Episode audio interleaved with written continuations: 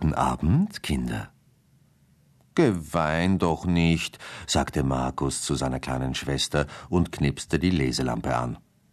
Wenn ich doch nie wieder einschlafen kann, sagte Sabine. Zähl mir eine Geschichte. Na, meinetwegen, brummte Markus gutmütig. Soll ich dir von Winnetou, dem Indianerhäuptling, erzählen oder von Kit, dem Computerauto? Dornröschen und oder Schneewittchen, schluchzte Sabine. Hm. Markus seufzte. Schließlich war er schon fast vierzehn, und die Märchen, die seine fünfjährige Schwester da hören wollte, hatte er fast schon vergessen.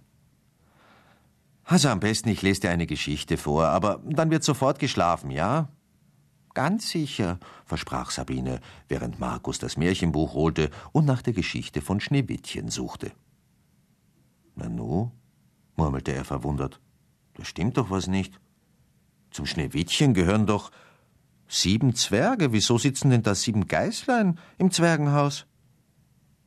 Kopfschüttelnd blätterte er weiter, und dann las er. Hänsel und Gretel saßen vor dem Tischlein Deck dich, auf dem ein Berg von Knackwürsten lag. Hänsel, sagte Gretel, meinst du nicht, dass du dir den Magen verderben wirst? Du isst bereits die zehnte Knackwurst. Ach was, schüttelte Hänsel den Kopf, die ewige Knabberei am Lebkuchenhaus verdirbt den Magen. So eine Wurst ist was Feines, die schadet sicher nicht. Und er langte wieder. Also, Sabine kicherte vergnügt. Du liest die Märchen ganz falsch, aber lustig. Nee, aber so steht's wirklich in dem Buch, verteidigte sich Markus. Hör zu, was hier steht.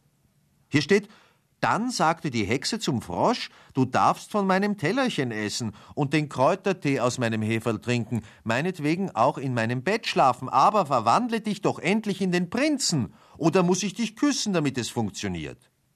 Nein, bitte nicht, wehrte der Frosch ab. Um mich in einen Prinzen zu verwandeln, brauche ich meine Prinzessin, aber die ist ja so eingebildet, dass ich mich viel lieber mit dir unterhalte, als ihr dauerndes Geschwätz anzuhören. Ja, es ist wirklich ein Jammer, nickte die Hexe. Mir gefällt die Rolle, die ich spielen muss, auch nicht. Ich würde viel lieber Kräuter sammeln, als Lebkuchenhäuser zu hexen. Und dann werde ich auch noch in diesen grässlichen Backofen gesteckt, wenn Sie mich wenigstens zur Abwechslung einmal in einen Kühlschrank stecken würden. Aber nein, ein Backofen muss es sein.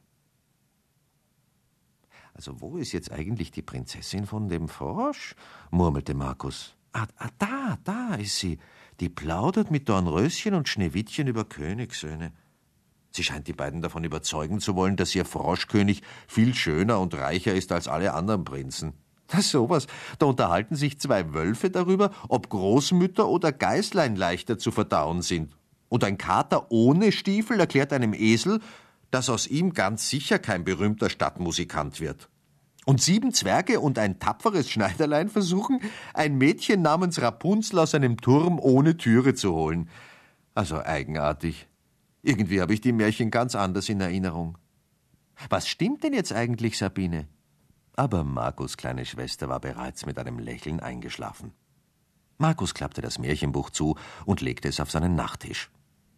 Aber als er am nächsten Morgen nochmals nachblätterte, da staunte er, da waren die Geschichten genau so erzählt, wie er sie in Erinnerung hatte.